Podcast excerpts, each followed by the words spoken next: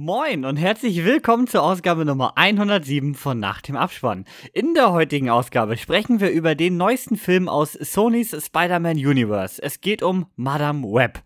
Dazu kehrt unser Box Office Report zurück und natürlich noch vieles, vieles mehr. Und damit jetzt ganz viel Spaß mit einer neuen Podcast-Folge.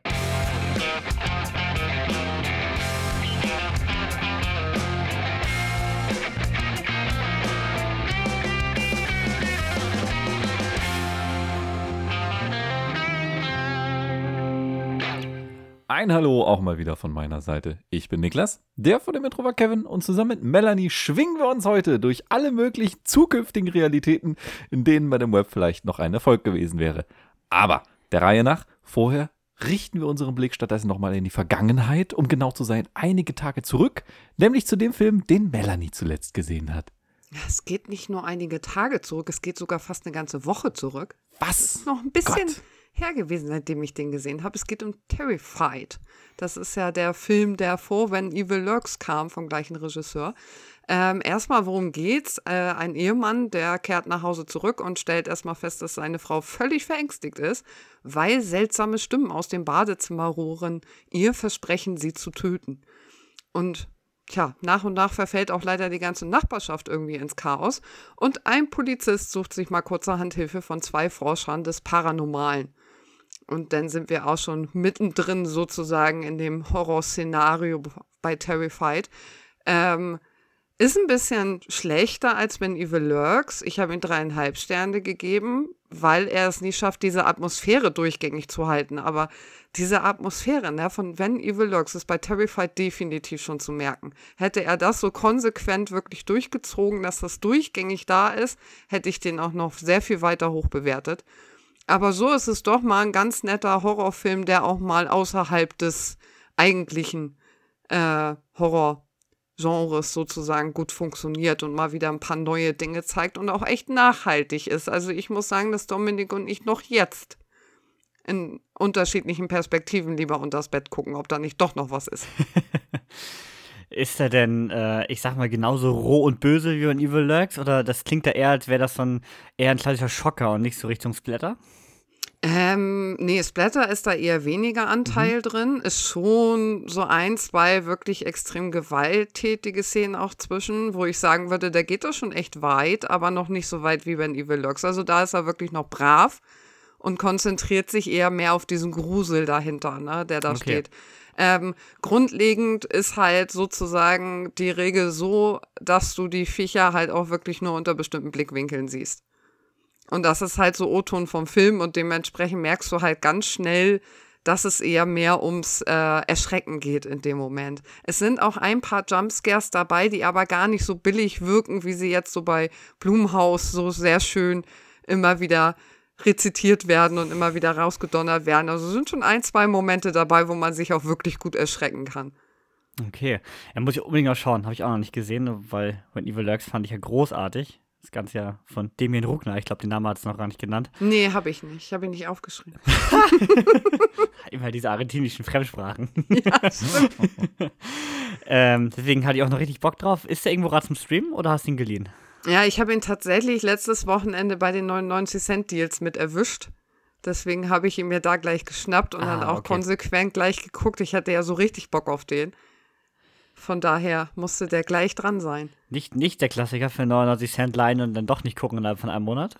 Ach du, da sind noch ein paar mehr, die ich da geliehen habe, die sind noch offen. Ich glaube, die werden es auch schwierig haben, gerade tatsächlich. Aber wieso denn? Du guckst doch 20 Filme die Woche im Moment. Also ja, aber irgendwie sind diese 99 Cent jetzt da irgendwie nicht drin. Ich weiß auch nicht. Irgendwie ignoriere ich sie gerade lieber wieder. Das ist manchmal aber auch ganz schlimm. Also ich kenne das auch. Ich habe hier noch so ein paar DVDs und Blu-rays ausgeliehen von anderen Leuten. Ich glaube, ein, zwei davon liegen seit zwei Jahren bei mir oder so. Aber du sitzt hier abends da und entweder du scrollst dich durch Streaming oder guckst dich durch dein Blu-ray-Regal. Aber du hast nicht auf irgendwas Bock. Und irgendwie sind es nie die Filme. Und äh, manchmal dauert das Aussuchen ja auch länger als, als das, das Film gucken, das gehört ja auch dazu.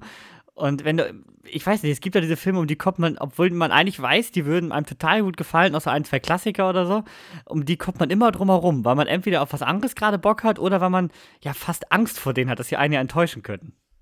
Ja, das ist, Ganz schlimm. Also mhm. bei den 99 Cent jetzt läuft auch viel, oh warte, den gibt's gerade so günstig, den hole ich mir mal schnell und dann bleibt er irgendwie doch in der Versenkung und dann ist nachher auch wieder vorbei mit den 99 Cent. Das Doofe ist ja auch, die sind ja fast jede Woche bei Prime. Das ja. heißt, ähm, du kannst in der nächsten Woche schon wieder welche leihen oft. Dann hast du aber noch alte liegen. Das ist ja echt Stress. Und du guckst ja auch nicht nur nach Filmen, wo du sagst, auf die habe ich jetzt so richtig Bock oder schon ewig gewartet. Da sind ja auch teilweise welche zwischen, wo du denkst, ach ja, könnte ich mhm. jetzt mal so für 99 Cent mir angucken und dann sind das aber nicht die, auf die du so richtig Bock hast ja. gerade. Aber kleiner, kleine Verbraucherschutzwarnung hier. Äh, also ich sag mal, 80 Prozent der 99 Cent Filme sind einfach zwei Wochen später entweder im Prime-Abo oder bei einem anderen Streaming-Dienst. Also das ist schon sehr auffällig, warum die da nochmal kurz verramscht wurden, bevor sie komplett for free in einem Abo zu sehen sind. Das ist äh, mir schon öfter aufgefallen zuletzt. Also gerade dieses wirklich ein, zwei Wochen später.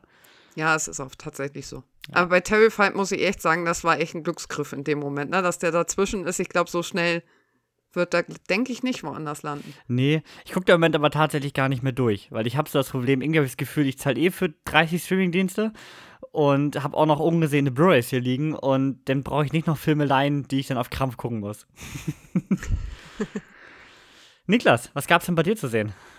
Oh, gerade gestern habe ich äh, mir einen Liam Neeson-Film angesehen. Mm. In the Land of Saints and Sinners oder wie am Deutschen heißt Saints and Sinners, Heilige und Sünder.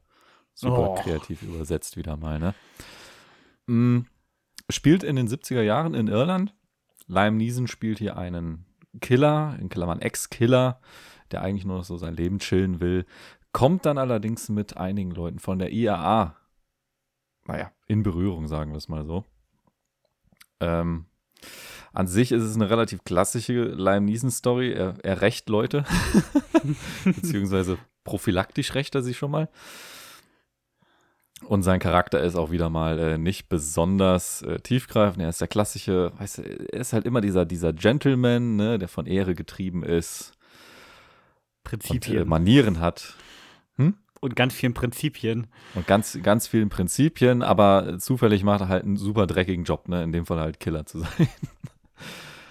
ähm, ja, wie gesagt, das will er eigentlich an den Nagel hängen. Dann kommen diese IAA-Leute, äh, angeführt von Carrie Conton hier in diesem Fall. Und äh, die hat in dieser Rolle schon mehr Bandbreite als Liam Neeson in seinen letzten fünf Filmen.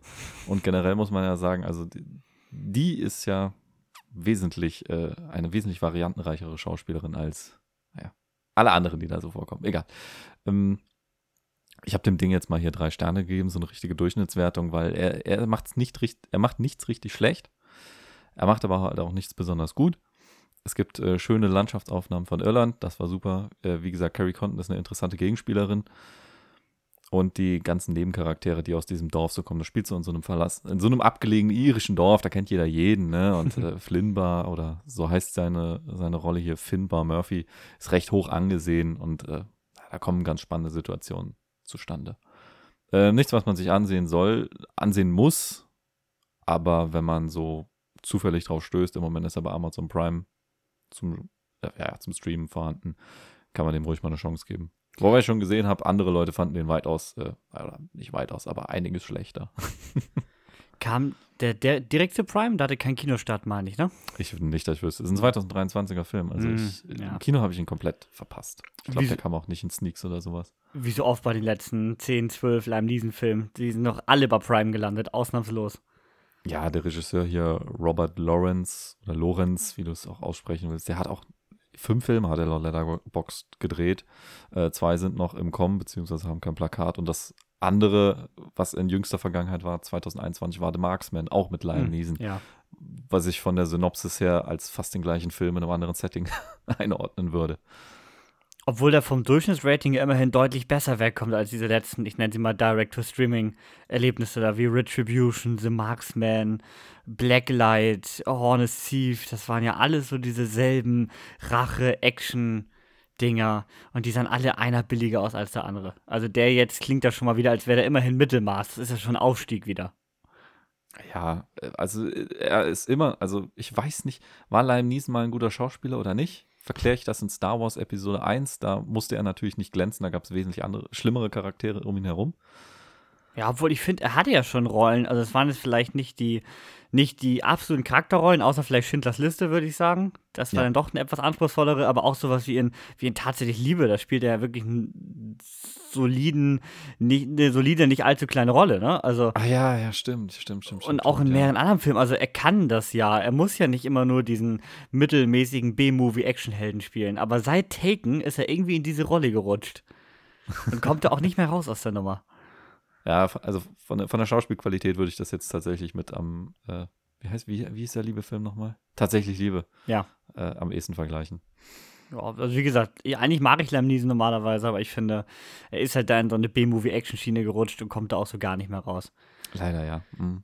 Obwohl man ja eigentlich oft denkt, dass gerade die, die Action-Darsteller mit irgendwie 30, 40 viel waren, dass die jetzt ja eigentlich im Alter eher in die Charakterschiene abrutschen. Aber ihm ist das genau die andere Richtung. Ja, die Rechnungen zahlen sich nicht von selber, ne? Nee, aber jung ist der Mann ja auch nicht mehr, ne? Um so eine Rollen irgendwie, äh, ich sag mal, glaubwürdig rüberzubringen. Ach ja, also hier hat es einigermaßen gepasst. Er hatte hier noch einen jüngeren Sidekick, der äh, anders drauf ist und äh, ja, die, die Interaktion macht auch, macht Wisst- auch Spaß. Wisst ihr, wie alt Liam Neeson ist? Nee, Tipp mal. Ich habe gerade hab grad nachgelesen. hast gerade nachgeguckt. Ich, ich würde mir am Ende 60 zu hoch, ne? 71 Jahre alt ist der Mann schon. Doch, zu niedrig. Und dafür, und dafür finde ich, spielt er noch Rollen, also in denen er eher wie Anfang 60 wirkt, sagen wir mal. Muss man ja sagen. Naja, Aber Stimmt. lange geht das auch nicht mehr gut. glaube ich auch nicht. Ich habe da was künstlerisch Wertvolleres gesehen. Ich war mal wieder im kommunalen Kino bei uns. Wir haben es wieder in den großen Saal geschafft. Und es gab äh, Munk zu sehen. Ein äh, Biopic über Edward Munk, den norwegischen Maler. Ich denke mal, der Schrei sollte jeder mal gesehen oder gehört haben. Irgendwie das äh, von, dem, von dem Bild ist meines Wissens, wenn es nicht geändert hat, immer noch das teuerste verkaufte Gemälde ever. Ich glaube mit 120 Millionen oder sowas. Ähm, ein paar Mal geklaut wurde das Ding ja auch. Also äh, bewegte Geschichte. Und äh, hier möchte man die Lebensgeschichte des Malers äh, nacherzählen. Der hat so rund um 1900 seine Hauptzeit gehabt, also geboren 1863 und gestorben 1944. Ähm, das Ganze wird hier aber sehr unkonventionell erzählt und nicht wie ein klassisch, klassisches, äh, wir äh, verfilmen als Drehbuch einfach Wikipedia-Biopic, sondern man hat hier quasi äh, vier parallel laufenden Geschichten. Also man hat einen sehr jungen Munk, einen Munk kurz vor seinem Tod und zwei Geschichten dazwischen, sage ich mal.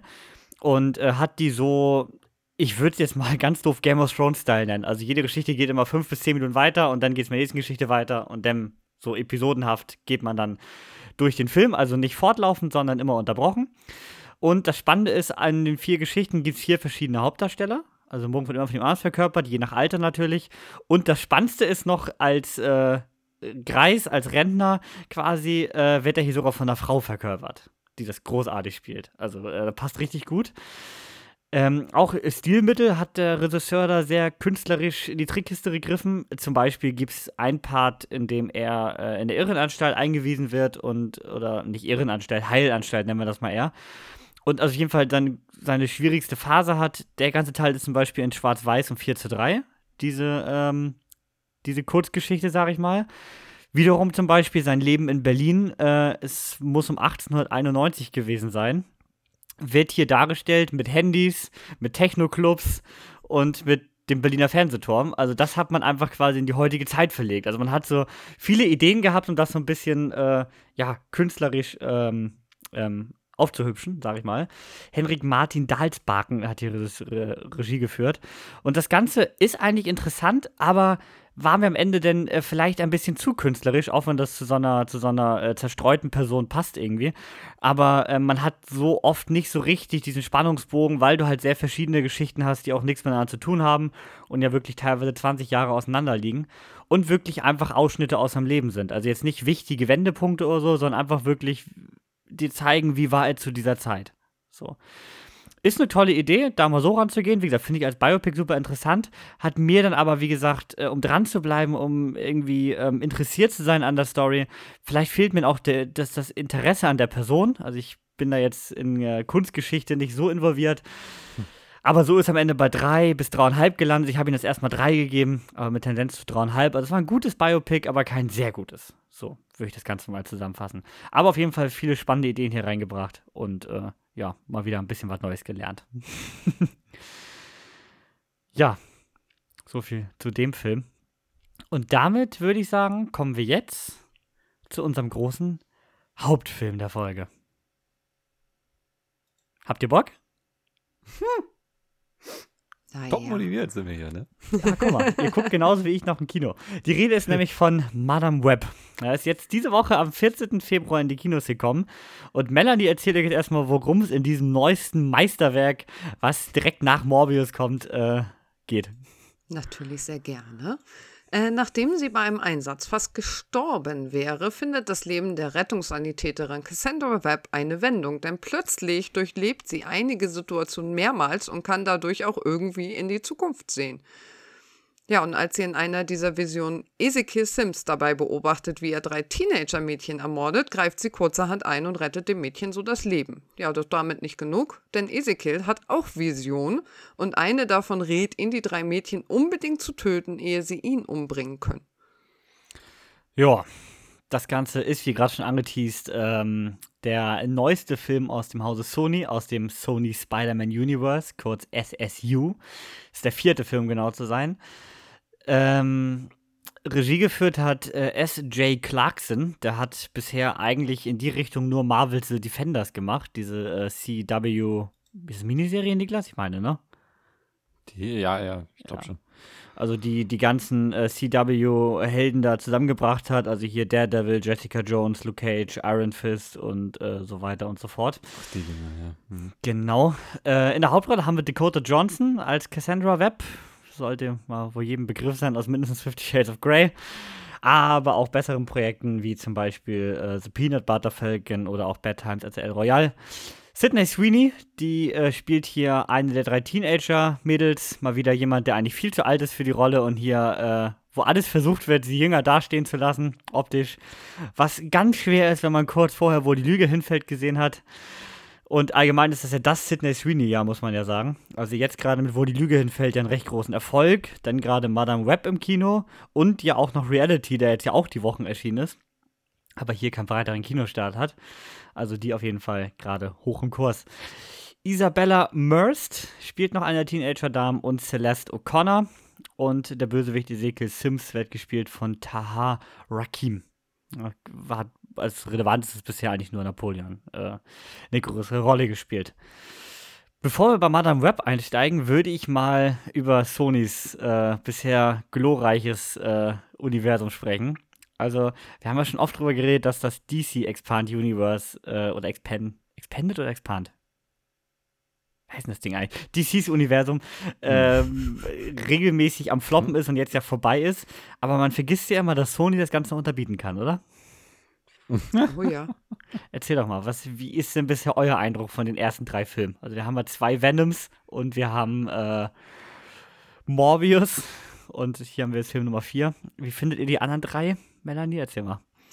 Ich fand Venom noch super interessant und hatte super viel Spaß bei dem Film. Das hörte bei Teil 2 dann aber auch qualitätsmäßig wieder echt sehr gut auf. Und Morbius war dann für mich der ganz große Abgang, muss ich ganz ehrlich sagen. Und auf Morbius hatte ich eigentlich auch richtig Bock gehabt, weil ich so grundlegend die Story-Idee dahinter total cool finde. Aber irgendwie haben sie nichts wirklich draus gemacht, was irgendwie begeistern könnte. Mhm. Und bei Niklas? Bei, bei mir ist der, der erste Venom und ein bisschen noch der zweite Venom. Ähm, klar, die, die Spider-Verse-Dinger, wobei die ja nicht so richtig dazu zählen, auch wenn sie immer zum, naja, weil sie vom gleichen Studio sind, dazu gerechnet werden. Die sind ja wirklich gut. Äh, Wie gesagt, die ersten beiden Venoms sind auch noch gut, aber Morbius, boah, ich meine, wir haben ja schon mal lang drüber geredet, ist ziemlich Katastrophe gewesen. Deswegen äh, pff, erwarte ich selten was von denen. Ja, man hat es ja wirklich auch geschafft, wenn man, also wenn ich mir die so angucke, sich mit jedem Film äh, nochmal zu unterbieten. Also Venom 1 finde ich auch, ist ein grundsolider äh, Anti-Helden-Film. Und, und den carried halt einfach Tom Hardy komplett, ne? Muss man wirklich sagen. Das ist so, ja. Let's Say Carnage hatte ich dann auch noch Spaß mit, weil ich halt immer noch, Tom Hardy als Venom hat mir wirklich noch gut gefallen, hat auch nochmal neue Facetten irgendwie reingebracht und als einzigen Menschen mochte ich auch Woody Harrelson als Carnage, den ja jeder zum Kotzen fand, aber ich fand es eigentlich ganz cool. Nicht so gut wie Venom 1, aber hat mir auch noch Spaß gemacht. Dann kam Morbius, der war halt schon echt scheiße, fand ich. Und dann kommt Madame Web, der das, kann man schon mal vorwegnehmen, geschafft hat, nochmal schlechter als Morbius zu sein. Lässt ja Mhm. Böses hoffen für die Zukunft. Ja, da sind noch äh, drei Titel angekündigt. Ich glaube sogar vier. Genau, und zwei sogar noch dieses Jahr. Aber ich würde sagen, da kommen wir mal später drauf zu. Genau. Sagen, wir gehen jetzt mal chronologisch durch. Und damit haben wir jetzt leider erstmal Madame Web am Wickel. Och, was ein Wortwitz. Ja. Hattet ihr denn äh, Erwartungen, Niklas oder Melanie? Ich äh, hatte die Erwartung tatsächlich, muss ich ganz ehrlich gestehen, dass er super schlecht wurde und ich kann jetzt ja schon mal spoilern, ich wurde nicht enttäuscht. Das hatte ich dir, glaube ich, auch vor dem Kinobesuch noch geschrieben. Ich wäre enttäuscht, wenn er jetzt besser ist, als ich erwarte. Bei mir genauso. Also ich, ich habe da gar nichts erwartet. Auf einmal war dieser Trailer da. Ich dachte, hä? wa- wa- Was ist das für eine B-Movie-Kopie von den Trailern her? Weil der Charakter sagt mir nichts. Ich bin in den Comics halt nicht drin. Also Madame Web hat mir gar nichts gesagt. Und genauso, sag ich mal, neutral bin ich in den Film dann noch reingegangen. Hat trotzdem nicht gereicht. Und dann der erste Eindruck nach dem Film? Erwartung bestätigt oder? Allerdings. Definitiv. Ja, also ich muss sagen, ich fand den Trailer auch mittelmäßig. Ich fand ihn nicht schrecklich. Da gab es schon schlimmere Trailer, muss ich sagen. Aber äh, ja, meine Erwartungen waren jetzt auch nicht so, dass ich dachte, boah, das wird bestimmt gut. Und nachdem dann bei Letterboxd irgendwie von allem ein- und halbsternige Wertung kam, also es gab ja wenig, was drüber hinausging, dachte ich schon so, hui, Schnitt von 1,8, das musst du erstmal schaffen. Ja, also meine erste Frage ist ja eigentlich, braucht man den Film, beziehungsweise braucht man jetzt diese ganzen Spin-offs in diesem Spider-Man-Universum? Also, ich meine, der Superheldenmarkt ist sowieso übersättigt und ich weiß nicht, braucht man dann jetzt noch so Spin-offs von wirklich Charaktern, wo ich mir recht sicher bin, die haben nicht das Charisma, um hier der nächste Iron Man zu werden oder der nächste Batman. So, und ich glaube, das sollte jeder gesehen haben, der sich nur mal das Drehbuch durchgelesen hat. Ja, da stimme ich dir zu. Ich, ich habe keine Ahnung, was für eine Rechtfertigung dieser Film haben soll. Außer, dass Sony gesehen hat, Moment, wir haben ja noch ein paar Lizenzen rumliegen, da gehören ein paar Charaktere zu. Was können wir denn daraus machen? Das ist, ich glaube, das ist die, tatsächlich die einzige Motivation gewesen. So nach dem Motto, den Charakter, den kennt vielleicht noch keiner, haben sie vielleicht eine kurze Zielgruppenforschung gemacht, hm, könnte gut ankommen, lass mal was auf die Beine stellen. Wenn das die Qualität von diesen Spin-offs ist, dann brauche ich sie definitiv nicht. Wenn man da noch ein bisschen mal was wirklich mit mehr Liebe drin hätte äh, und mit ein bisschen mehr Tiefgründigkeit oder so, dann würde ich das, glaube ich, immer noch ganz cool finden, weil ja die Comic-Welt nun mal auch ganz viele Charaktere anbietet, wo sich verschiedene Leute auch drin sehen können. Aber wenn sie mir so dargeboten werden, dann nein, bitte nicht. Ja, und ich finde, du merkst halt auch leider, Sony hat halt nur das Spider-Verse, wo sie die Rechte haben. Marvel, die haben da einen deutlich größeren Pool, aus dem sie schöpfen können für ihr MCU. Aber hier merkst du, da muss jeder Mist verfilmt werden, weil das Spider-Verse am Ende dann nicht so viele Möglichkeiten hergibt, wenn man da jetzt, jetzt so ausschlachten will, wie Sony sich das vorstellt. Ich meine, wenn man überlegt, gerade nur mal hier, also Quelle ist jetzt bei dem Punkt tatsächlich Wikipedia, wenn man da nur mal auf den äh, Sony Spider-Man Universe Artikel geht, dass so Projekte in Planung sind oder waren, je, äh, teils, teils, ein Spin-off zu Jake Gyllenhaals Mysterio zu machen zum Beispiel. Wer braucht das? Wer hat danach gerufen? So zum Beispiel. Oder auch, äh, nee, ähm, nee, nee, wo habe ich das gerade gesehen? Hier, eine Realverfilmung zum Miles Morales. Das Ding ist ja mittlerweile auch angekündigt, aber eigentlich wäre das immer an den, an den beiden Across und Beyond the Spider-Verse-Filmen jetzt oder äh, Into the Spider-Verse und Across the Spider-Verse gemessen. Und diese Erwartung kann der Film doch sowieso nicht erfüllen. So, also ich finde, man tut sich so unglaublich schwer und versucht dann aus jedem Name, der irgendwo hier nochmal eine Rolle spielt, irgendwo was zu machen. Und das klappt halt nicht. Ich meine, es soll noch eine Serie kommen zu dem Spider-Man Noir aus den Spider-Verse-Filmen und so weiter. Also ich weiß nicht, ob man da vielleicht ein Franchise in sich ein bisschen zu sehr ausschlachten will. Also wir haben ja schon im MCU gefühlt das Problem, dass wir Nebencharakter haben, die zu uninteressant sind für eigene Filme, wo man es teilweise echt merkt. Aber hier ist es ja wirklich Overkill. Naja, ich meine, schau dir das Medium an, wo es herkommt. Ich meine, bei den Comics ist es halt sehr einfach. Du, du, schrei du schreibst den Comics, illustrierst ihn, bringst ihn raus. Gut ist. Ich weiß nicht, was für eine Produktionszeit die, die Dinger haben. Und was für einen Umsatz die generieren müssen, um halbwegs profitabel zu sein. Aber sie nehmen einfach das gleiche Prinzip nach dem Motto, ja, wir haben hier doch tolle Charaktere. Und äh, je öfter wir die wiederverwenden können, desto weniger Geld geben wir für die Etablierung des Charakters aus. Ja. Funktioniert aber im Filmbusiness nicht, weil diese Dinger so unglaublich teuer sind und der Release-Kalender schon so voll ist mit anderen Produktionen. Wo willst du das hin? Comics hatten eine Nische. Die hier haben keine Nische. Wo, wo wollen die hin? Und was willst du in der Nische sein, wenn du um die 100 Millionen für einen Film an Produktionskosten hast, ne? Ja, das ist es halt. Ich meine, gut, die Studios haben gelernt, dass diese fantastischen Ideen sich nur umsetzen lassen, wenn du ordentlich Kohle in die Hand nimmst. Es soll ja nach was aussehen. Man merkt allerdings immer weniger von der Kohle am Ende, die dabei rumkommt. Ich wollte gerade sagen, also gerade Madame Web sieht auch nicht aus, als hätte 80 Millionen gekostet. ja, wobei ich von dem Budget eben bei der Recherche schon positiv überrascht war. Ne? Ich dachte, das ist der nächste 150 Millionen Euro, äh, Dollar Flop. Aber ich glaube, das traut sich Sony nicht mehr. Nachdem Morbius schon nicht mal das Budget eingespielt hat. Sony hat, Sony hat noch für keinen Film mehr als 116 Miller ausgegeben und das war Venom. Eins oder zwei? Eins. Eins. Der zweite okay. war schon günstiger. Ah, okay. Ja, aber Venom lief ja wenigstens noch, einspielmäßig, muss man da sagen. Also Venom haben ja beide recht Erfolg gehabt, gerade auch dafür, waren die R-rated in den USA? Gehe ich mal von aus, ne? Ein bisschen sicher, weil ähm, Gewalt war ja da, aber ich wüsste jetzt nicht, dass da irgendwas anderes da war. So schlimm waren die doch nicht. Also die Amis sind ja immer noch ein bisschen anders. Bei uns hatte allein letzter amerikanisch war sich eine 12. Mhm. PG-13. Ah, PG-13, okay. Also der erste auf jeden Fall. Der, der zweite, kann ich auch sofort sagen, ist auch PG-13, ja. Ja gut, ist klar, ist ja nur Gewalt, waren ja keine Brüste zu sehen. Exakt. Das Ähm.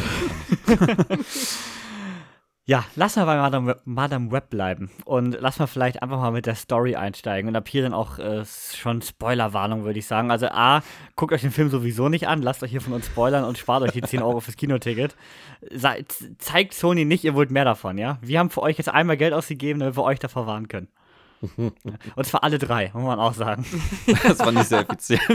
Wir haben uns das nach den Ratings der anderen trotzdem noch angeguckt. So. Ja, die Story. Die Story, die Story. Wo sollen wir da anfangen? Wir fangen mal im Urwald an. Da fängt der Film nämlich auch an. In Peru.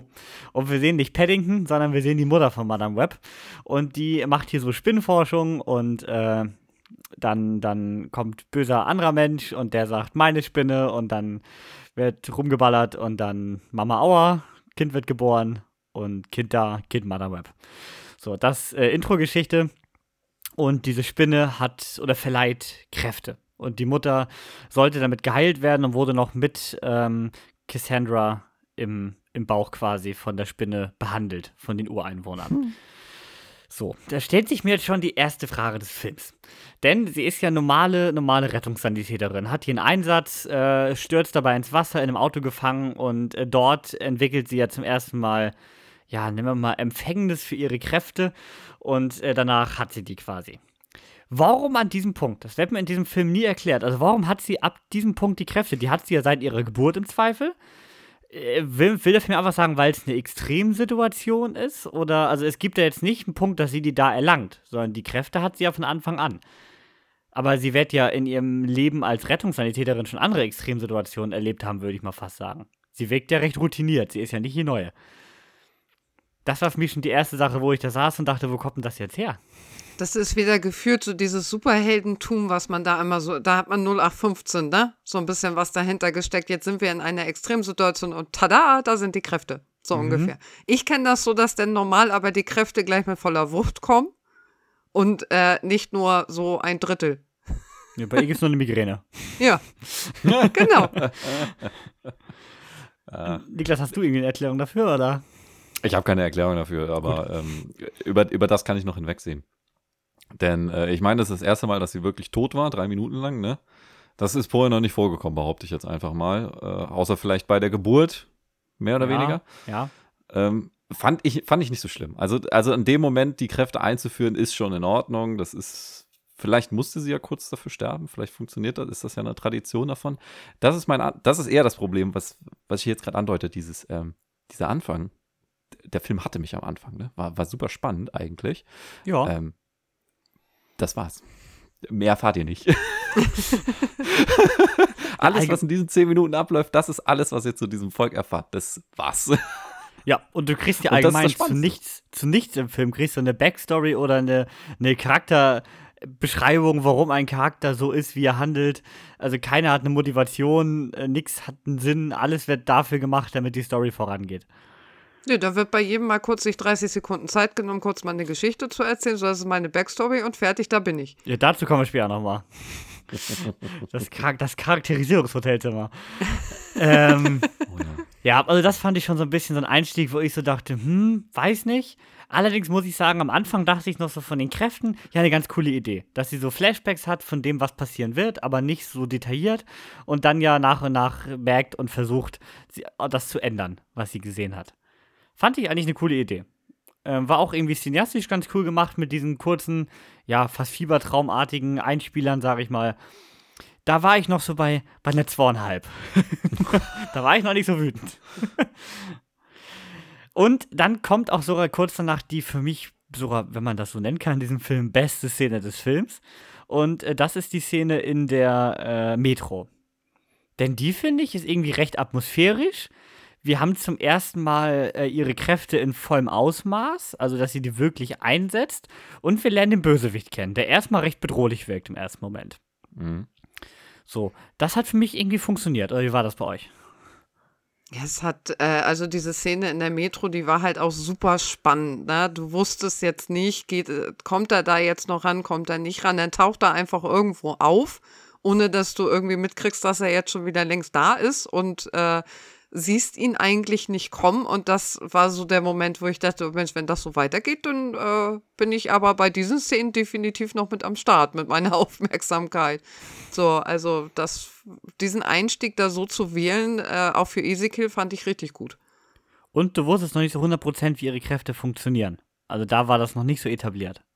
Das Mhm. war auch noch so ein Punkt. Niklas. Ja, die, die, die Szene ist gut.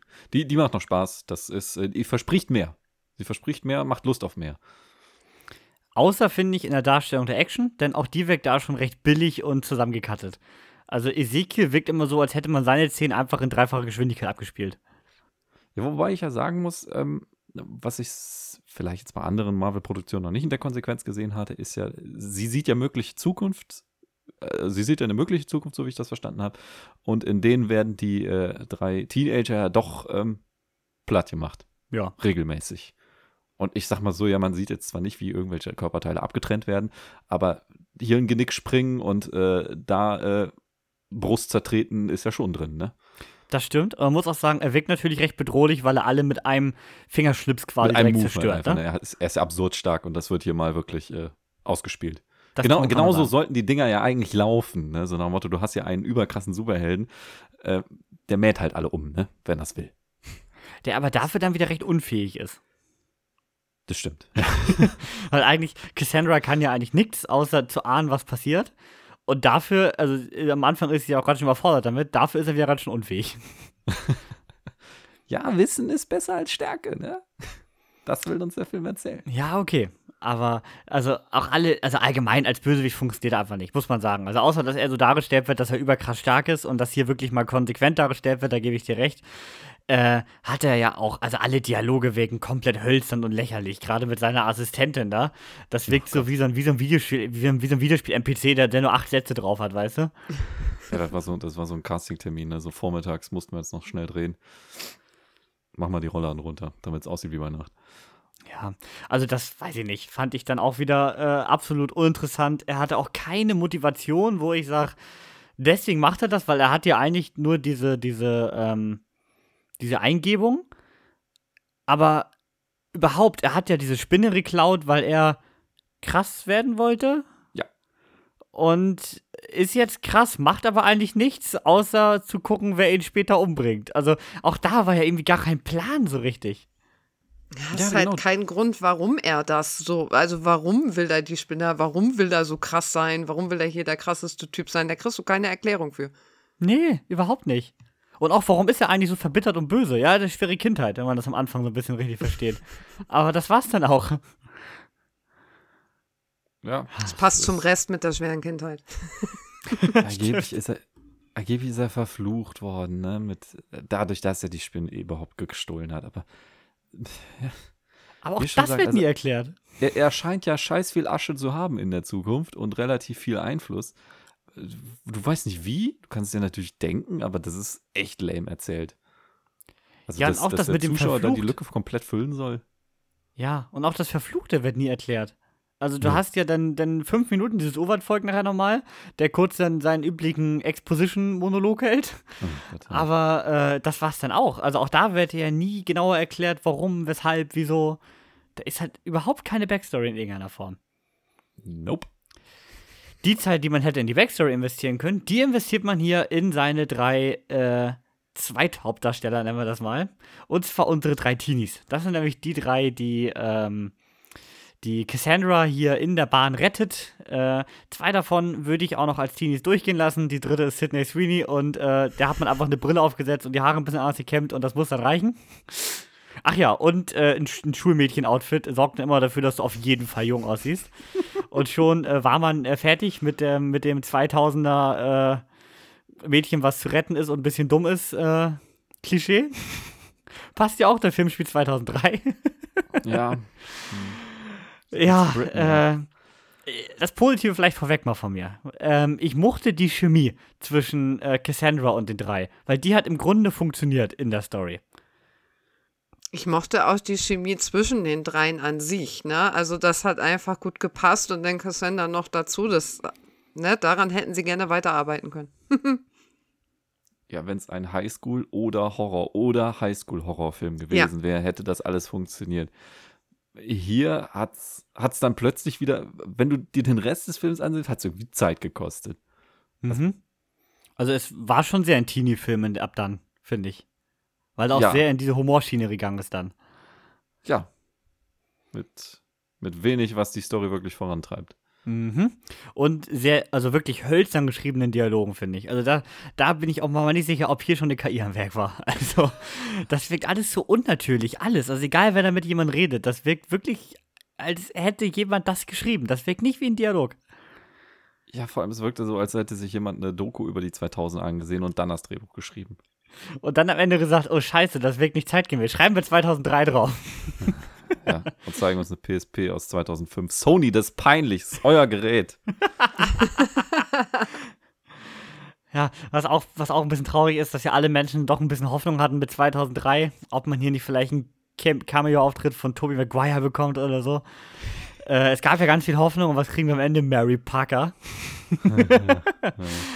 Die, ja, also, ja, ein Kind Ja. kriegt. Auch so eine völlig irrelevante Szene im Film, aber da kommen wir später nochmal zu. Auf jeden Fall haben wir diese drei Teenies, die machen natürlich Teenie-Dinge, hören auf keinen und äh, münden hier in die nächste Action-Szene in einem Diner. Also in dem Diner war ich zwischendurch nicht sicher, ob das hier noch ein Superheldenfilm ist oder ob das so eine, so eine, weißt du, diese, diese, diese schlechten Pornoparodien wird mit Superhelden. also gerade gerade mit dem auf dem Tisch getanze und den äh, entsprechenden Outfits da war schon alles recht bedenklich, fand ich, und wirkte wieder wie ein äh, Superheldenfilm vor der MCU-Zeit, die halt einfach alle so billig waren. Allgemein wirkt der Film super oft wie ein 90er, Anfang 2000er Superheldenfilm, die einfach noch vor diesen Qualitätsstandards sind, wie wir sie heute kennen. Ja. Und auch da haben wir dann eine Action-Szene, in der sich mal wieder unser Antagonist absolut dumm verhält. Ja, okay, wa- was heißt dumm? Was heißt dumm? Es, es wird dumm gelöst, um ehrlich zu sein. Ja, Wie, wie er da reingeht und, sag ich mal, die ersten paar äh, Flashbacks noch gewinnt, ist ja ganz gut. Es wird einfach dämlich gelöst. Einem Taxi halt, ne? Das, sorry, das, das ist ja die billigste Art und Weise. Du, du fährst ihn halt platt. Okay, Ja. gut. Im Rahmen ihrer Möglichkeiten wahrscheinlich auch die beste Wahl gewesen, aber es ist einfach nicht spannend. Nee, und auch, ich meine, er, ich meine, er verhält sich dumm, genau wie in der Bahn, das meine ich damit, weil ähm, er geht, äh, ihm kann, ihm kann eh keiner was antun. Warum greift er sich nicht direkt die Teenies, von denen er, äh, die er killen will, sondern killt immer erstmal jeden, der, der, auf dem Weg links und rechts sitzt. Das war in der Bahn schon so und hier im Diner auch wieder. Die können ihm doch eh alle nix. War das denn so? Ja, hat da wieder ein, zwei Leute wegge weggemöbelt. Okay. Ja gut, äh, ich, ich habe da nicht drauf geachtet. Ich, ich fand seine Auftritte vor dem Hintergrund, dass er die Zukunft nicht sehen kann, aber du als Zuschauer natürlich, äh, wie heißt es, Cassandras Perspektive hat, die die Zukunft kennt, ist natürlich leicht zu sagen, er verhält sich dumm.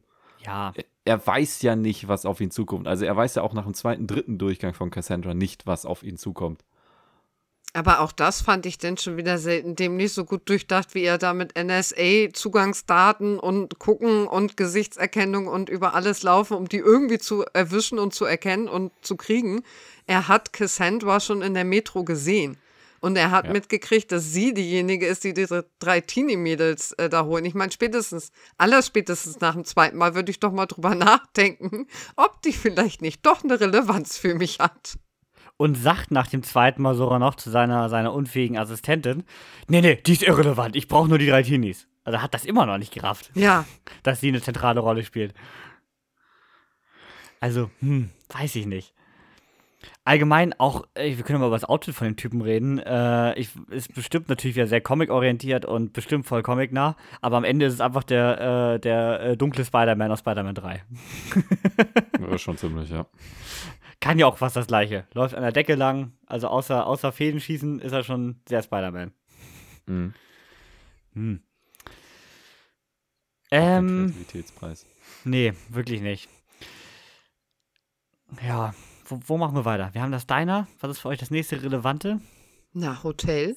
Fast, ja, gut, im Hotel, was wir gerade schon angeschnitten haben, kriegen alle Teenies kurz eine Backstory, indem sie 30 Sekunden sagen, dass ihre Eltern scheiße sind und sie eine schwierige Kindheit hatten. Alle drei, damit sie auch alle Zusammengehörigkeitsgefühl haben Genau. und jetzt zusammenstehen. Und dann üben wir mal Herz-Lungen-Massage. Mhm. Ja. Melanie, du hattest diese Woche erst einen erst, erst, Erste-Hilfe-Kurs. Wie nah dran war das Ganze denn? Also ich muss sagen, von dem Training her war das ja sogar noch super nah dran. Aber ganz ehrlich, sie steht da als Rettungssanitäterin und will denen zeigen, wie es funktioniert. Und die haben einen Takt drauf, wo ich gedacht habe, ja, kannst du jetzt noch länger drauf drücken, aber das Herz kriegst du damit nicht intakt. Also Entschuldigung, das ist ein bisschen zu langsam. Mal so ein bisschen Musik nebenbei hören, dann läuft das auch. Da weiß man auch, wie der Takt funktioniert. Es gibt ja so ein paar schöne 90er und Eurodance-Songs, die passen super vom Takt. Ach du, Habe ich da mal gelernt damals. es passen mittlerweile auch schon so viel. Also Highway to Hell passt auch. Okay. Von SDP passt auch, äh, in meinem Keller liegt eine Leiche, das funktioniert übrigens auch. Habe ich jetzt das erste Mal Dienstag gelernt, dass das Lied Das ist auch ein sehr passender. Song in dem Moment. Den summst du am besten vor dir hin. Habe ich, hab ich dann auch gesagt, okay, die Lieder solltest du nicht mitsingen unbedingt, aber Der Highway to Hell ist auch nicht besser. Atemlos von Helene Fischer geht auch. Für die Schlagerfans. Oh, At Mann. aber auch da, also atemlos ist der Patient meist auch in dem Moment. Ja, Also irgendwie alles wirklich äh, makaber. also wie gesagt, so vom Ding her, wie sie das gemacht hat, das ist so ein Erste-Hilfe-Kurs-Training, alles gut, da war ich noch, da habe ich noch gar nichts zugehört. Da habe ich noch gedacht, okay, da hatte ich eher das Problem am Anfang noch im Rettungswagen, wie er da, wie man sieht, wie sie hier mit dem Rettungswagen fahren kann, wie cool sie da ist. Und er im Hintergrund mit einer Hand da irgendwie auf der Brust rumhaut mit einem Takt, wo ich dachte, oh ja, ja, da liegt heute jemand, ich mal so und dann auch immer außerhalb und mal schneller, mal langsamer, da war ich schon. Da habe ich mich schon innerlich drüber aufgeregt. Ich fand auch die Orga bei den Einsätzen war großartig. Also irgendwer hat da wir mit dem, Cassandra, wir brauchen dich hier. Ja, ma- mach du mal weiter. Ich komm mal da. Ja, nee, wir brauchen dich hier. Komm mal hier rüber. Nee, ich fahr doch mal da rum. Also da war ja also eine Orga, muss man sagen, weiß ich auch nicht, ob das so realistisch ist. ähm, ja, auf jeden Fall, also charakterisiert wird hier sowieso keiner. Also weder die Teenies noch Cassandra noch der Bösewicht haben wir mittlerweile festgestellt. Und so kommen wir zu einem fulminanten Finale, ja. Da wird richtig das Feuer weggezündet, könnte man sagen. Und auch die Idee fand ich schon wieder ein bisschen dumm. Kevin, Kevin, ich, ich, ich unterbreche dich nur so irgendwann, aber du hast ja diesen, diesen Ankerwurf komplett vergessen mitten im Film, wo wir uns mal eben eine Woche nach Peru absetzen. Ach so, Stimmt. ja, der war auch völlig irrelevant. Ja, aber äh, der nimmt ja mal sowas von dem Flow aus dem Film raus. Sie geht da ganz allein durch den Urwald und es steht ein ganz allein. wildfremder Hier, Mensch ben, vor ihr. Hast die drei? Viel Spaß damit. Ich flieg mal, ne? Machen wir ein schönes Wochenende. Kohle war auch da, kein Ding. Das, das Allerwitzigste war, das Allerwitzigste war, ich sag, sie geht da diesen Pfad runter Ja. im Urwald und ich, und ich, ich sag zu Yannick, ey, die haben doch nur 5 fünf, fünf Meter Dschungel im Studio gebaut, das sieht genauso aus wie in der Intro-Szene. Und in dem Moment nimmt sie dieses Foto und Hält's man sieht, dahin. das ist die Intro-Szene. Urwald hat sich 20 Jahre lang nichts getan. Das ist Super realistisch. so. Und als Und Frau in diesen Jahren gehst du da auch wildfremder Mann mitten im Urwald, du bist komplett alleine. Hey, Kumpel, cool, dass du da bist. Ja, ich komme mit dir in deine Höhle. Und sie erwähnt sogar noch, sie erwähnt sogar noch selber in dem Moment, dass das dumm ist. Also ich sagte noch, ja, eigentlich sollte ich ja nicht mitgehen. Und denkst du so, nee, eigentlich nicht. Ach, er hat so fehlerfreies Englisch gesprochen. Dem konnte man nur vertrauen. Ja. Also da hätte ich dem Uranwohner eher vertraut, als dem, dem der, der, der im Dschungel fehlerfrei Englisch spricht.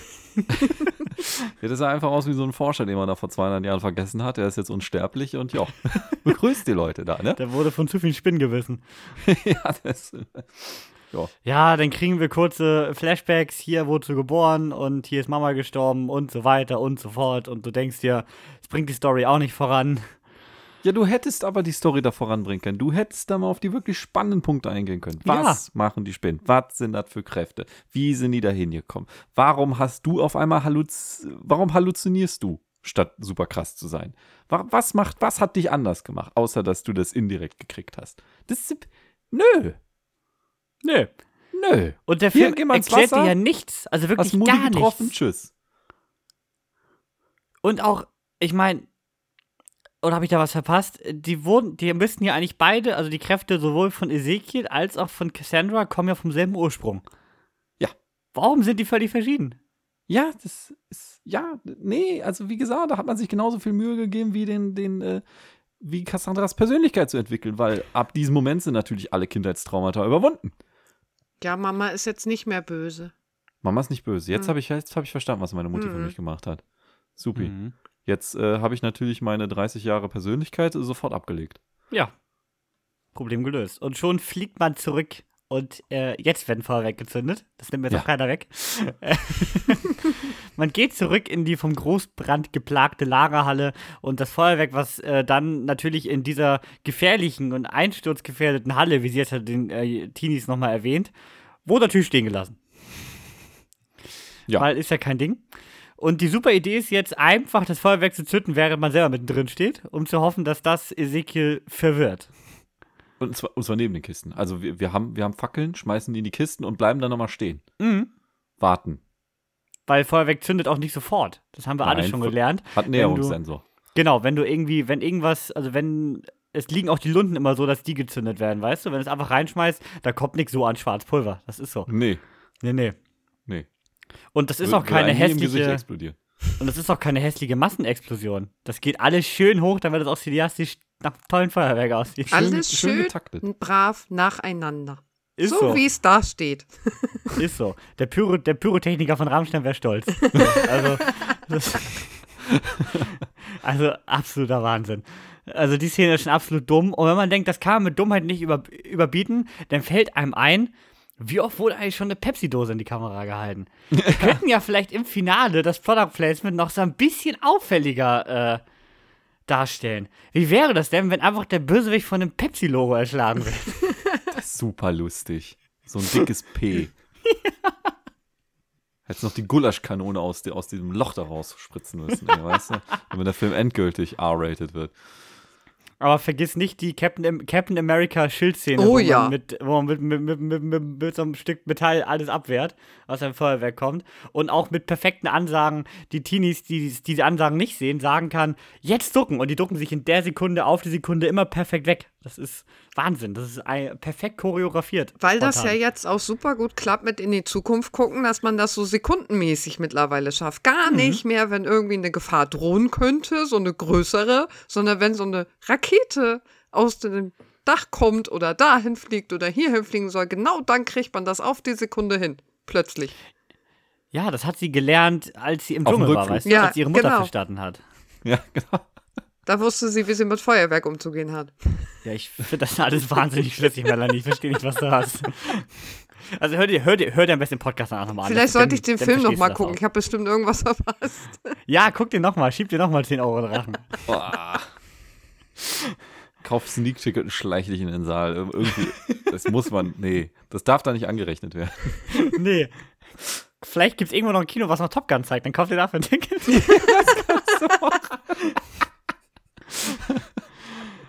ja, und am Ende bleibt für mich, also, also A ist mir völlig egal, also gut, ganz am Ende ist mir völlig egal, als Ezekiel stirbt, weil das auch wieder völlig irrelevant und unspektakulär ist.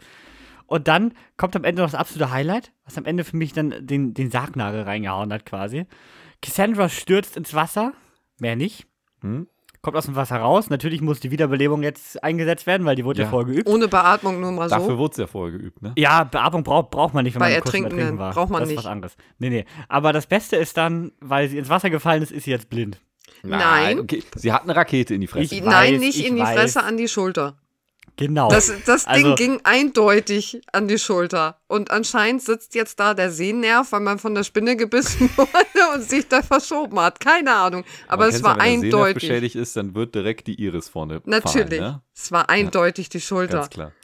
Nee, also das war jetzt auch nicht nur aus Wasser bezogen. Ich wollte nur sagen, man- sie fällt ins Wasser, kommt, also man hat ja vorher nicht gesehen, dass sie irgendwie nichts mehr sieht oder so.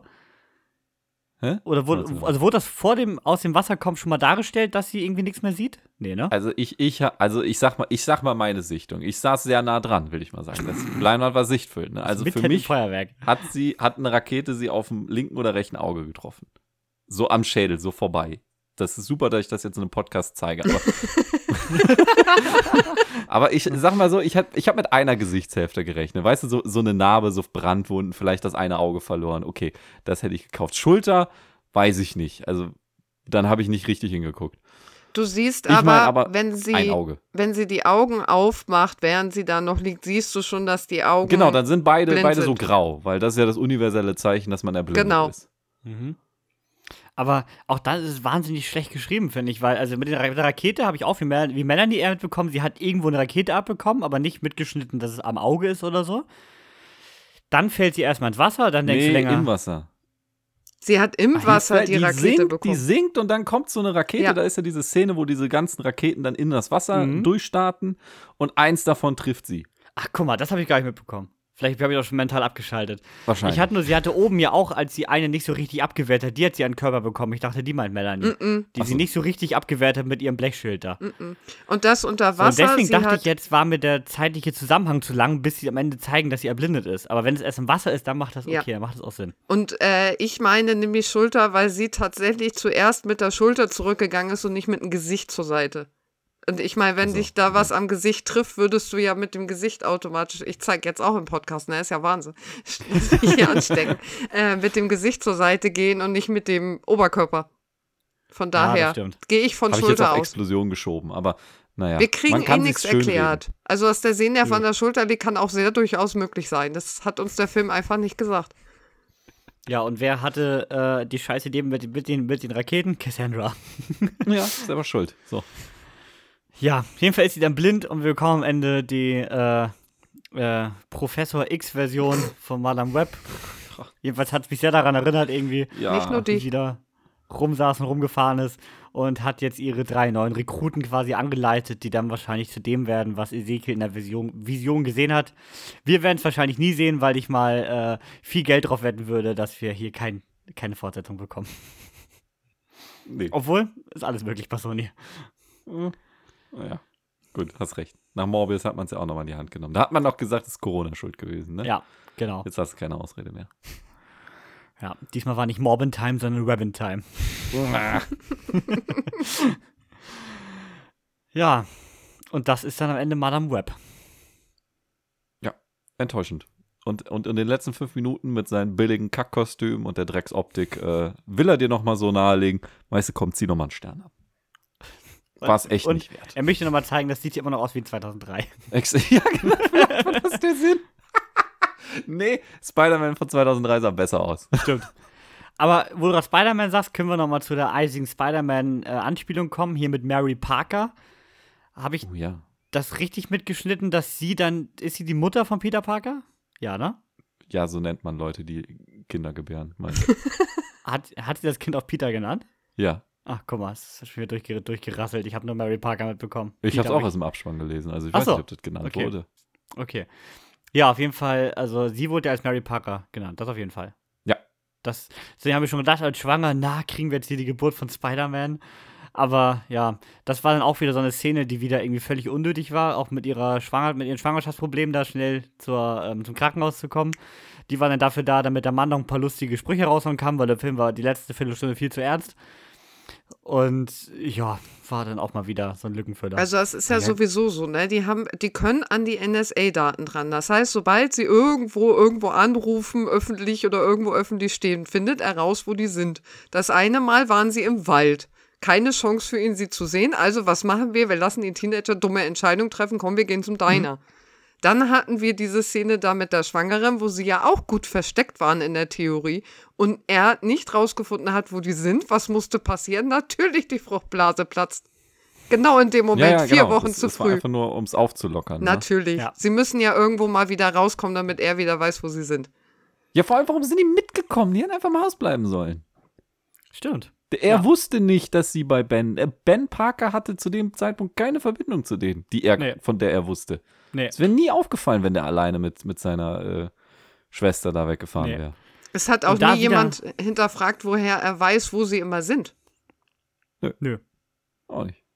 Und da haben wir aber wieder meine, meine, äh, meine KI-Drehbuch-Theorie.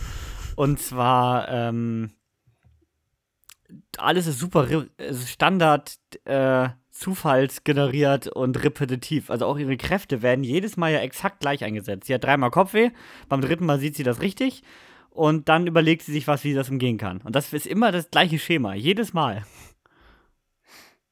Ja. Das ist, das ist ziemlich austauschbar. Und am Ende ändern sie sich komplett. Auf einmal kann sie ihre eigene Präsenz ähm, verschieben und an mehreren Orten gleichzeitig sein. Das, Und darf Ja. ich dir mal sagen, das äh, Team, die Drehbuchautoren, hier angeführt laut äh, Database von Matt Sezama und Burke Sharpless, ähm, was sie sonst so für Knaller gemacht haben, das spricht auch dafür, warum das Drehbuch so gut ist. Morbius haben sie geschrieben, hm. den Power Rangers Kinofilm, Dracula Untold, Gods of Egypt und The Last Witch Hunter. Was ist das denn für eine scheiß Vita? Dass man überhaupt noch einen Film schreiben lässt. Also ich finde Last Hunter ja gar nicht so scheiße, aber Aber, aber auch der war eher von Vin Diesel getragen, der Teil, der Teil, Das der Spaß richtig, gemacht ja. hat. das ist richtig.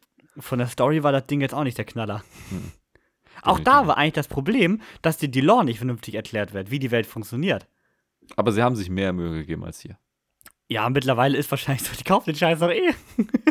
Ja, oder, oder ruht man sich hier, oder ruht man sich hier auf Comic-Fans aus? Es ist das. Man, man Kannst will nicht bei viel einer 100 erklären, Millionen weil. Comic-Fans wissen das doch. Nein, meinst du nicht? Weiß ja nicht. Also wenn du hier einen Nischen-Comic hast, wie du schon sagtest, den dann wirklich nur Fans lesen, okay. Aber wenn du eine 100 ich weiß Millionen nicht, wie Nische Produktion der hast, ist. ja, Da ist ja ich- egal. Also das will ich mir jetzt, das will ich jetzt, so weit aus dem Fenster lehnen will ich mich jetzt nicht. nee, aber ist ja egal. Aber wenn du eine 100 Millionen Dollar Produktion hast, um, ungefähr, 80. Ja, gut, da kommt noch Marketing wahrscheinlich on top. Also wahrscheinlich 160. äh, dann kannst du dich nicht darauf ausruhen, dass du nur eine Nische abdecken willst. Das glaube ich nicht. Okay. Und das ist auch das, was ich bei dem Biopic letzte Woche meinte, hier bei M Maria Montessori zum Beispiel. Du darfst halt einen Film nicht so schreiben, dass er nur funktioniert, wenn du die Backstory weißt. Das kannst du natürlich bei Fortsetzung machen. Also ich meine, wenn da Venom 2 draufsteht, gehe ich davon aus, dass der Zuschauer Venom 1 gesehen hat. Mhm. Aber du kannst nicht bei einem Film erwarten, dass der die komplett reale Geschichte weiß. Finde ich auch bei so politischen Filmen oft schwierig, wenn der dann sehr voraussetzt, dass du weißt, wie das Ganze im Realen abgelaufen ist. Hm. Deswegen ähm, finde ich, ist dann immer trotzdem schlechtes Storytelling.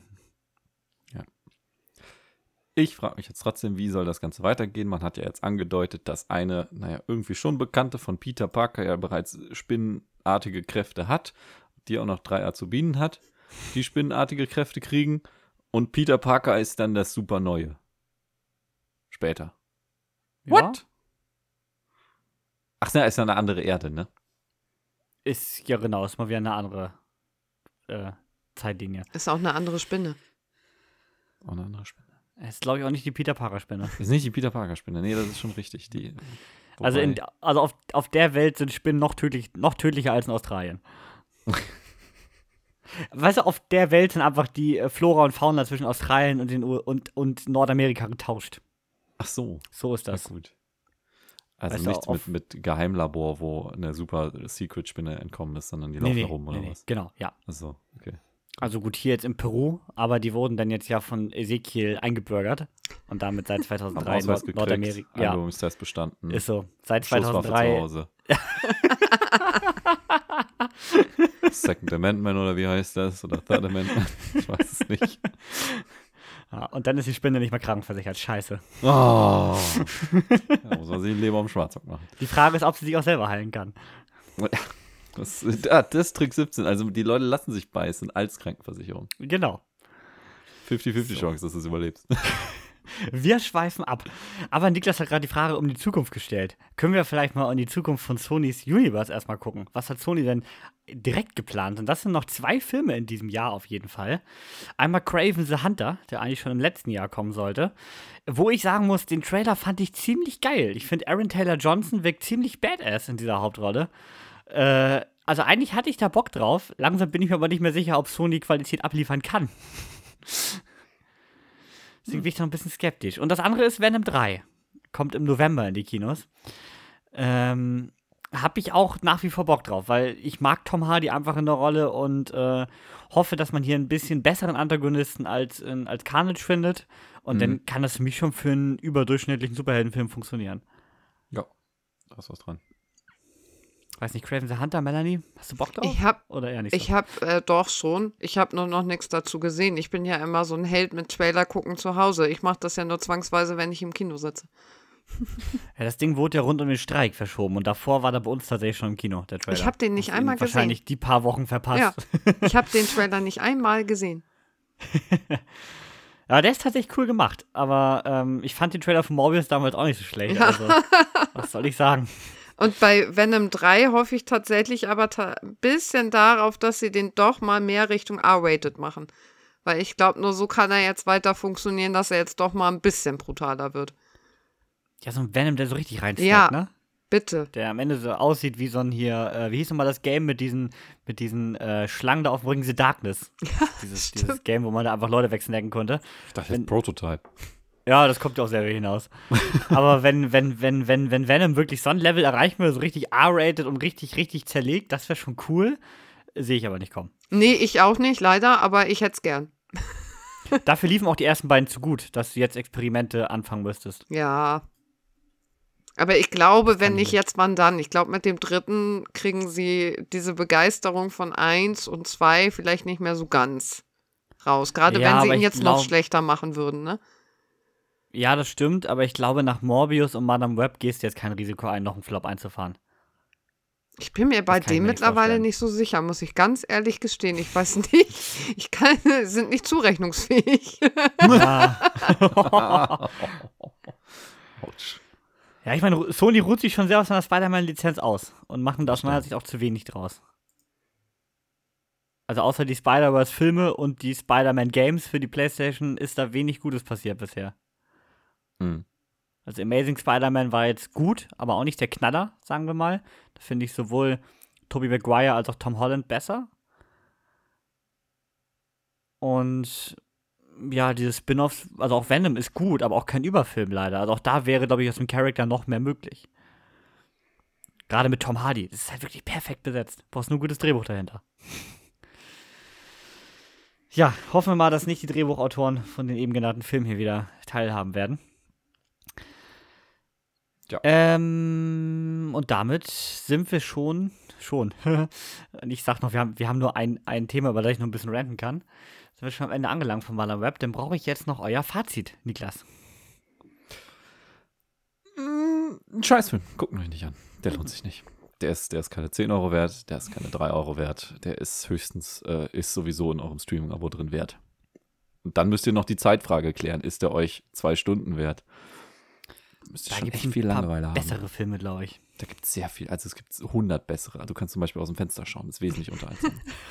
Oder ins Fenster reinschauen. Oder ins, Fenster reinschauen kann noch unterhaltsamer sein. Mhm. Aber da schnell sein, ne? Du musst auch die Zukunft sehen können, bevor die Bullen kommen. Melanie. Ich kann mich da nur anschließen. Ich habe den ganzen einen Stern verpasst, mehr nicht. Und es ist wirklich selten, dass ich da so wenig Sterne raushole. Ich war wie Niklas ein bisschen netter auch bei anderthalb gelandet. Ähm, er macht in einigen Momenten nicht alles falsch, finde ich. Also das Drehbuch ist halt in sich eine Katastrophe, aber er hat tatsächlich Momente, die für mich funktioniert haben. Äh, deswegen ist er irgendwie noch bei anderthalb gelandet, aber es ist halt bei weitem kein runder Film, hat scheiß Dialoge, scheiß Story, scheiß Charakter. Ähm, der nur ein, zwei Momente hat, die er kreiert und das ist alles. Und selbst die Momente sind auch nur gut und nicht besonders gut. Von mhm. daher anderthalb und äh, ja, tatsächlich würde ich sagen, kurz drüber nachdenken, doch, ja, doch, schlechter als Argyle. Ja, das, äh, das stimmt. Der hatte Ja. wenigstens noch eine spannende Idee. Und immerhin die erste drei, dreiviertel Stunde, die mich noch nicht genervt hat. Ja, hier waren es nur 10 Minuten. Genau. ja, Mann am Web. Und äh, damit kommen wir jetzt zum äh, großen Finale dieser Folge. Das ist heute endlich mal wieder, nach Ewigkeiten, das Boxoffice, Niklas. Ja, genau. Und ihr habt abgestimmt. Und wolltet das Boxoffice nicht, deswegen kriegt ihr es jetzt. nee, ne, ich, ich habe gesehen, die Bollyperle hat noch beschissener abgeschnitten, ne, Kevin? Genau, also wir haben ja eine kleine Abstimmung gemacht, was ihr euch so als Folgenende gerne äh, anhört bei uns. Da war zur Auswahl das Box Office, die Bolly-Perle, die Trash-Perle und Geheimtipps oder Klassiker. Und äh, ich glaube, Bolly, ähm, ich kann das nicht mehr gerade mal aufmachen. Die Bolly-Perle war mal, Bolly-Perle war, meine ich, Null. gar keiner. Null. Null, genau. Null. Die Trash-Perle hat es auf drei Stimmen geschafft. Äh, das Box-Office auf eine Stimme und der Geheimtipp und Klassiker auf sechs Stimmen. Übrigens, danke für diese unfassbar niedrige Wahlbeteiligung. also, wahrscheinlich hört einfach keiner bis hier hinten, weißt du? Das ist Ja, Leuten auch völlig ne? egal, was am Ende passiert. Das, das ist auch die Message für mich. ja, Deswegen machen wir jetzt hier auch äh, richtig einen Lolli, du, sag ich dir. Und deswegen jetzt für diese eine Person das Box-Office. Ja, Kriegst du jetzt alles. kriegst du Mhm. jetzt Du komplett weißt, wer im du bist. großen Vollausmaß. Äh, Niklas hat hier stundenlang, tagelang nur gesessen, Excel-Listen ausgefüllt. Genau, bes- bestimmt eine Viertelstunde lang, sag ich dir. So, Ähm, erzähl uns was. Ich wollte, ich wollte nochmal nachholen, dadurch, dass das letzte Box-Office ja doch ein bisschen länger vorbei ist. Ne? Und da kamen ja noch ein paar Spaßgranaten ne? gegen Ende des Jahres. Und da hätte man ja vielleicht mal drüber reden müssen, haben die auch noch eine Relevanz gehabt? Wie lief das bei denen? Jetzt sind wir ja schon halb im Februar drin. Das heißt, wir können abschätzen, was so ein Dezemberfilm wirklich eingenommen hat. Und ich muss sagen, da gibt es tatsächlich eine größere Überraschung. Und das ist nämlich Wonka. Der kam ja in der, ich glaube Anfang Dezember kam der raus, soweit ich das richtig in Erinnerung habe. Oder sogar Ende Dezember? Wisst ihr beide nicht, ne? Wonka kam Liste nicht bei uns. Anfang Dezember. Müsste eigentlich weltweiter Start gewesen sein. Bei uns Anfang Nikolaus Dezember. war Ne? das, meine ich, dass er da die ersten Genau. Previews hatte. Genau. Und der hat es dann tatsächlich noch geschafft, über seine Zeit 589 Millionen US-Dollar einzuspielen. Und das hat ihn in die Top 10 des Jahres 2023 gebracht. Er ist nämlich auf Platz 9 gelandet. Noch nicht mal das Schlusslicht gewesen. Das finde ich ist eine ganz schön beachtliche Leistung. Für einen Film, der, der so spät reingekommen ist und von dem man jetzt von Anfang vielleicht nicht unbedingt gesagt hätte, dass er so viel einnehmen würde. Ist das seinem ein Einspielergebnis nur im Jahr 23 oder bis heute nee, einfach? Es ist, es ist bis heute, deswegen Okay. sage ich, es ist immer so ein bisschen schwer, das nur in dem Jahr zu differenzieren. Könnte ich machen für die, für die US-Zahlen, für die weltweiten Zahlen ist das wegen der Verzögerung schwierig. Ist ja aber auch gemein. Also, was kann ein Film dafür, dass er einfach erst in der letzten Woche des Jahres kam? Exakt, eben, deswegen. Also le- letztes Jahr wäre es genauso mit Avatar gewesen, dann wäre Top Gun vielleicht noch erfolgreicher, also äh, 2022, wäre Top Gun vielleicht noch erfolgreicher gewesen, aber ich glaube, Avatar hat, hat ihn dann spätestens äh, 23 überholt. Genau. Das ist nun mal so. Ähm, ein weiterer Film, der jetzt gar nicht mal so beschissen abgeschnitten ist, dann äh, kommen lange, lange keine Filme mehr, wenn man die ersten 50 des Jahres so durchgeht, ist tatsächlich Aquaman and the Lost Kingdom. Ihr habt dem ja hervorragende Bewertungen zugesteckt, ne? Mhm, Ein Attestiert. ganzer Stern gab es. Noch, noch weniger als Man am Web, würde ich mal erwähnen. Und ich fand ihn auch wirklich, wenn ich drüber nachdenke, auch wirklich schlechter. Ja. Ich meine, äh, 205 Millionen hat die, hat die Mühle gekostet, dafür hat sie 430 Millionen eingenommen. Ist nicht gut, das ist richtig, aber es hat für Platz 18 des Jahres gereicht. Das sind die armen Schlucker, weißt du, die am Anfang gleich dachten, oh geil, Aquaman, ich gehe da rein und nicht erstmal abgewartet haben, was die Freunde und Kumpels so sagen könnten. Dass man den vielleicht Ja, sich nicht hätten- anguckt. Hätten sie erstmal nach dem Abspann gehört, Ja, dann wären wirklich. sie gewarnt gewesen. Hätten sie erstmal So. nach dem Abspann gehört, dann hätten sie es gewusst gewesen, ja. Grundsätzlich muss man über 23 sagen, hat sich das Jahr ja recht früh entschieden. Im äh, Juni, um genau zu, im Juli war nämlich eigentlich alles gelaufen. Äh, da stand fest, wer die, wer die Top 3 bildet. Das sind äh, in aufsteigender Reihenfolge Oppenheimer gewesen, knapp die eine Milliarde verpasst, 959 Millionen eingespielt. Dann der Super Mario Bros. Film, einer aus dem frühen Jahr, 1,36 Milliarden eingespielt. Platz 1 kennt ihr alle, ne? Äh, Melanie grinst mich jetzt schon wieder so durch die Webcam an. es war Barbie. Barbie. Es war auch der teuerste von denen, ne? Also, wie ich hier nur mal gesagt haben, ein besseres ähm, Budget zu Box-Office-Verhältnis haben die beiden erstgenannten Filme, vor allem Super Mario Bros. Aber Barbie ist halt der absolute King, ne? 1,43 Milliarden hat das ganze Ding eingespielt. Es ist halt Barbie. Und Oppenheimer ist schön gerechnet. Also der einzige Repräsentative ist eigentlich Super Mario Bros. Das ist wirklich der King, der hat einfach 1363 Prozent seines Budgets in Umsatz verwandelt. Das ist geil, oder? Ja. Ähm, deswegen, die, die Spitze dieser Liste ist gar nicht so spannend. Äh, das andere Ende macht mehr Spaß. Ich habe mir mal ge- angeguckt, welche Filme 2023 rausgekommen sind, die 100 Millionen Budget oder mehr hatten und was die so im Verhältnis eingenommen haben. Wollt ihr die Top 3 von hinten wissen? Ja. Ja, bitte, ne? Ähm, Platz 3, ein ehrbarer Platz für Disney. Wiederholt sich gleich nochmal. Äh, Haunted Mansion, die Geistervilla. 157 Millionen hat das Ding gekostet und lediglich 114 Millionen eingespielt. Ja, man hat nur 73 Prozent eingespielt von dem, was man eingesetzt hat. Ganz schön schade. Genauso schade The Marvels. Unverhältnismäßig teuer. 274 Millionen US-Dollar hat das Ding gekostet und dafür gerade mal 200 Millionen eingespielt. Kommt auch auf 73 Prozent. Aber unser Spitzenking, ein Film, den ich mir zweimal angesehen habe, wisst ihr, welcher es ist? Es ist Action, es ist Stallone, zumindest kurze Zeit und ganz viel Jason Statham. Die Expendables, 4. 100 Millionen eingesetzt und 51 rausgekriegt. Das ist neuer Tiefstrekord. Muss man Ja. jetzt mal schaffen. Ich würde sagen, zwei von drei haben es verdient. Zwei von drei haben es verdient. Was ja, bei jetzt haben wir ja gesagt, ne, der ist eigentlich zu Unrecht. Es gäbe durchaus Filme, die das eher verdient haben. Ähm, macht aber nicht. Weißt du, wer übrigens noch beschissener war? Die letzte Na? Fahrt der Demeter. Die hat nur 45 Prozent ihres Budgets wieder reingekriegt. Der war immerhin nicht so teuer. Ähm, Melanie, jetzt müssen wir ganz stark sein. Noch beschissener war auch Renfield. Nein. Nur 31 Prozent. Das Ding hat einfach 86 Millionen gekostet, nur 26 eingespielt. Also Leute, wir müssen mal drüber reden, was für Filme ihr euch anguckt. Das geht gar nicht. Das ist richtig. Das ist Hoffen- richtig. Hoffen wir mal, dass es dieses Jahr für Nosferatu besser läuft, nachdem zwei Dracula-Verfilmungen letztes Jahr so reingeschissen haben. Mhm. Das ist richtig. Aber damit wollen wir auch das Jahr 2023 mal 2023 sein lassen, äh, sagte er und fängt direkt mit einem Film an, der 2023 weltweit released wurde, weswegen ich den jetzt nicht in das aktuelle Jahr einordnen kann, was das Boxoffice angeht. Ähm, ihr wollt doch sicher noch wissen, was seit Anfang des Jahres so groß in Deutschland war, vielleicht, ne? was das eingespielt hat. Machen wir einen Schnelldurchlauf. Next Goal Wins.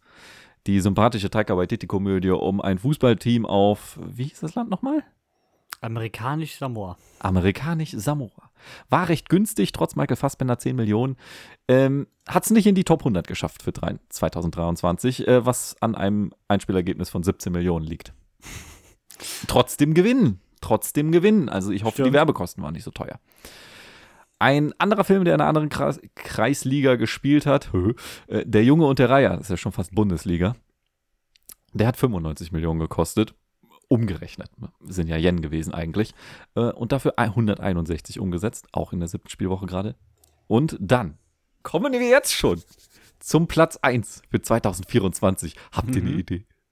Ich sehe es Ich vor mir. sehe es auch ich vor mir. Ihr seht es ja vor euch. Mist, ich hätte die Ich sehe Tabelle das, was nicht du aussiehst. Niklas. Ja. Ihr kennt am Ende die Dinger nicht mehr. Es ist Action. Es ist Jason Statham mit noch weniger Stallone. Es ist The Beekeeper. Und es ist besser als Expendables 4. läuft, läuft Nicht nur am Boxoffice, sondern auch im. Film. Und er war günstiger. Er hat nur 34 Millionen gekostet. Jetzt frage ich mich, was die anderen Darsteller eigentlich an Kohle haben wollen. Vor allem Megan ich glaube, Stallone lässt sich sowas gut bezahlen. Ja, wahrscheinlich, wahrscheinlich. Ähm, jetzt schon erfolgreicher. Hat äh, 117 Millionen eingespielt in der, in der sechsten Spielwoche. Es führt die Charts des Jahres an. Es ist der erfolgreichste Film des Jahres 2024 bis jetzt. Es Muss kam ja auch nur, obwohl ich sehe noch einen anderen oder kommt der aus dem Vorjahr? Ähm, wenn du meine Liste siehst, ja, alles Geld markiert ist vorher. Ah, okay. Alles Hm. klar.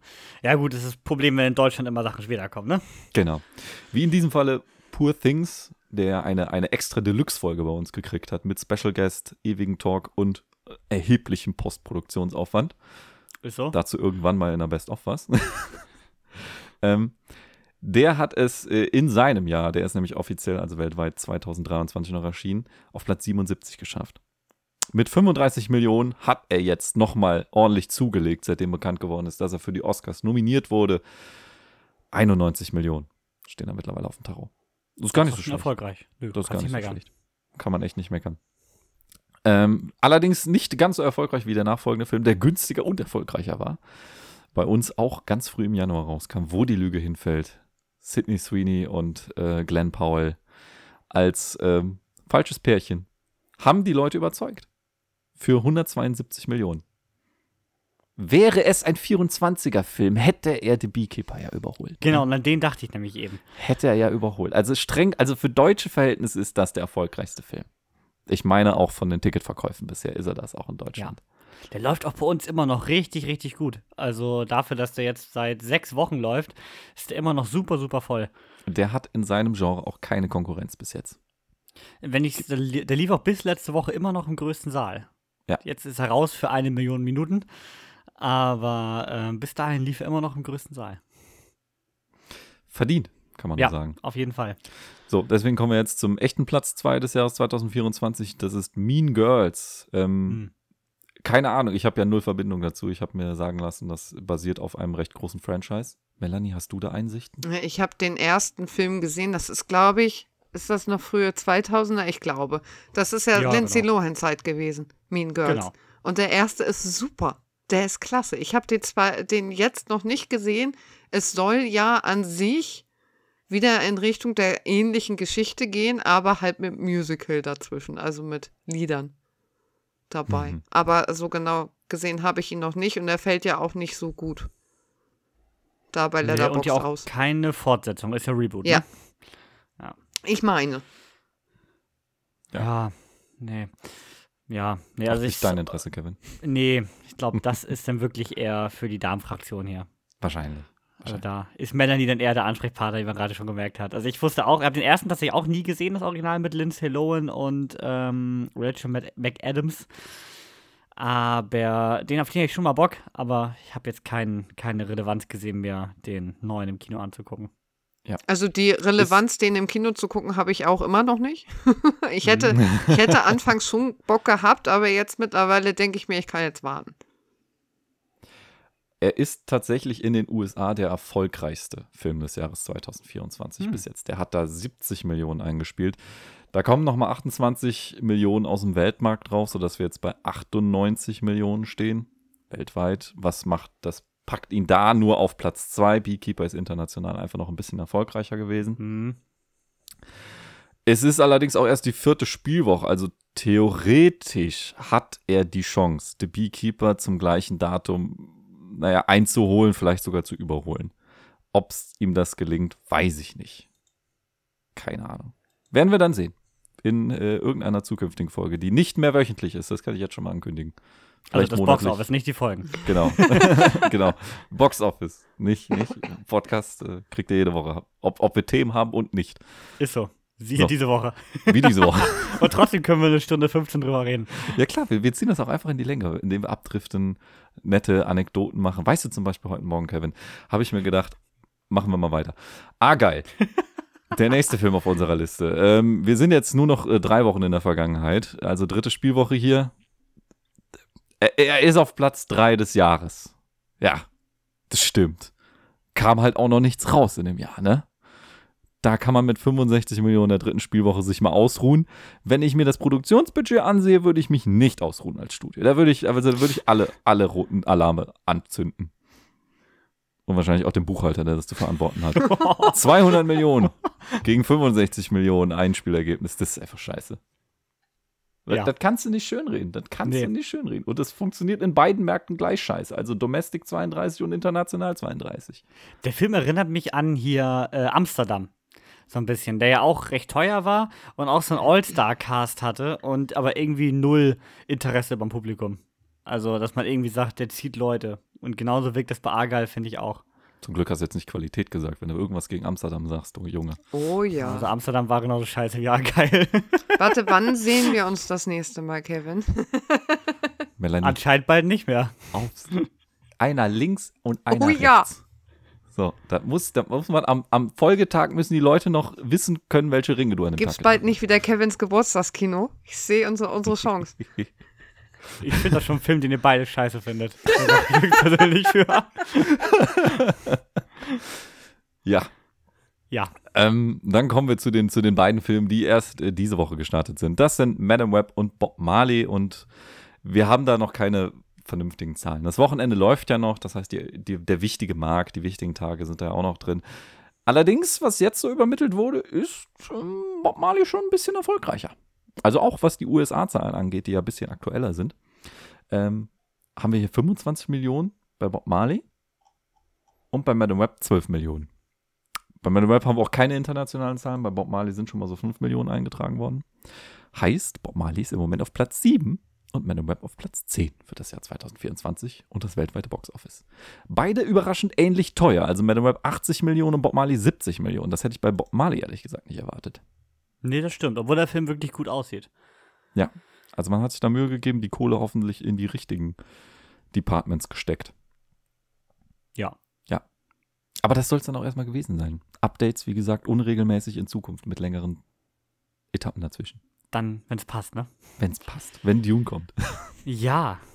Da, und da hat Niklas jetzt schon die passende Überleitung geschaffen. In der nächsten Woche reden wir zwar noch nicht über Dune Part 2, auch wenn wir es gerne würden, aber wir reden über Bob Marley, One Love. Ein äh, ja, Biopic über äh, einige Jahre aus dem Leben von Bob Marley. Und äh, dazu gibt es bestimmt noch ein paar andere spannende Filme, die uns so über die, die Leinwand flimmern. Da schauen wir da mal. Wir würden uns freuen, wenn ihr dann wieder einschaltet, wenn ihr dann wieder reinhört und äh, ja, auch hier reinfolgt. Und dann danke ich euch beiden, dass ihr heute Zeit hattet. Und würde ich sagen, bis zum nächsten Mal. Haut rein und tschüss. Tschüss. Ciao, ciao.